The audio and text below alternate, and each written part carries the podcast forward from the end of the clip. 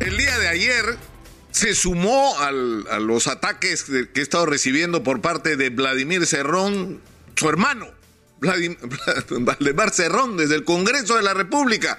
Y aunque por las medidas que el Congreso ha tomado de limitar los derechos de los periodistas a, hacer nuestro trabajo, eh, yo no estoy reportando lo que hacen y dicen los congresistas, porque no nos están respetando y tenemos que aprender a hacernos respetar. Pero yo creo que esto es importante porque ha hecho una referencia personal a mí. Miren lo que dijo ayer Valdemar Cerrón. Porque alguna prensa planfetaria viene atacando directamente al doctor Vladimir Cerrón.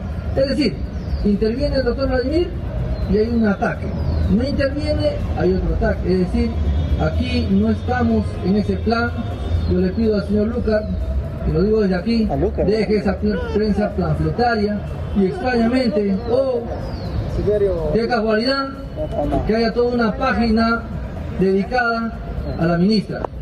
Él sabe de quién estamos hablando, que haga su propaganda, pues como debe ser, sin ataques, sin querer generar odio al doctor Vladimir Cerrón.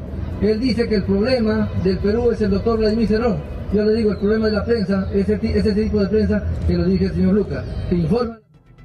Bueno, yo le voy a explicar, porque por si no ha entendido el señor Valdemar Cerrón, de qué se trata. Se trata de que quien fue electo presidente es Pedro Castillo y no él de que el Perú votó por un cambio, ilusionado, esperanzado, y, votó además y ganó las elecciones por un estrechísimo margen. Aunque yo estoy convencido de que la inmensa mayoría de peruanos, los que votaron por Castillo y los que votaron por Keiko, todos o la inmensa mayoría quieren que las cosas cambien en el Perú, porque habría que estar loco para no querer que las cosas cambien en el Perú después de lo que nos ha mostrado la pandemia, un país que crece macroeconómicamente y no es capaz de resolver sus más elementales problemas. ¿Por qué? La principal razón, porque tiene un aparato del Estado ineficiente y corrupto. Y el 30 de abril, 30 de abril del año pasado, yo advertí que el principal riesgo de la elección del profesor Castillo, por lo que expliqué por qué yo voté en blanco el año pasado, el principal peligro no era el comunismo y la ideología trasnochada que estos señores defienden, sino lo que pasó en Junín, es decir, un gobierno ineficiente y corrupto y que eso se traslade a la administración del Estado peruano. Y el problema es ese.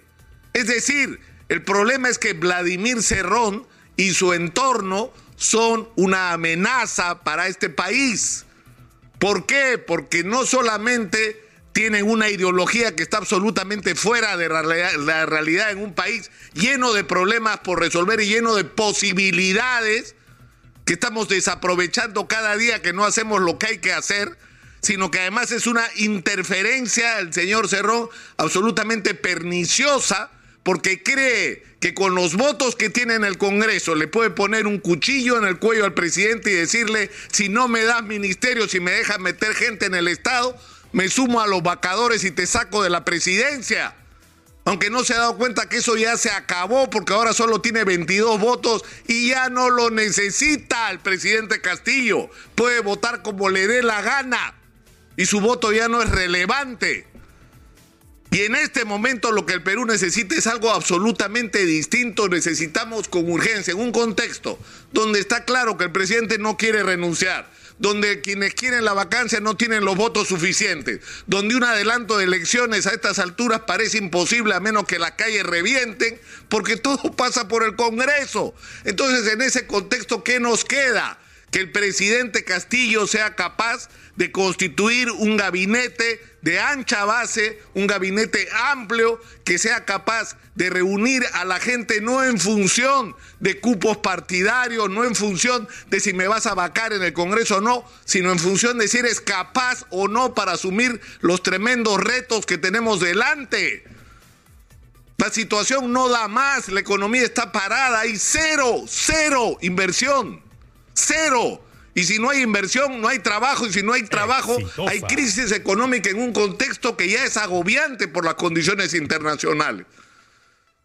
Entonces, el problema no es el señor Cerrón por alguna característica personal, es por el papel nefasto que está cumpliendo hoy en la política peruana y lo mejor que podría hacer el presidente Castillo es terminar de sacudirse esa influencia absolutamente nefasta y dañina para el país. Y lo voy a repetir todas las veces que sean necesarias.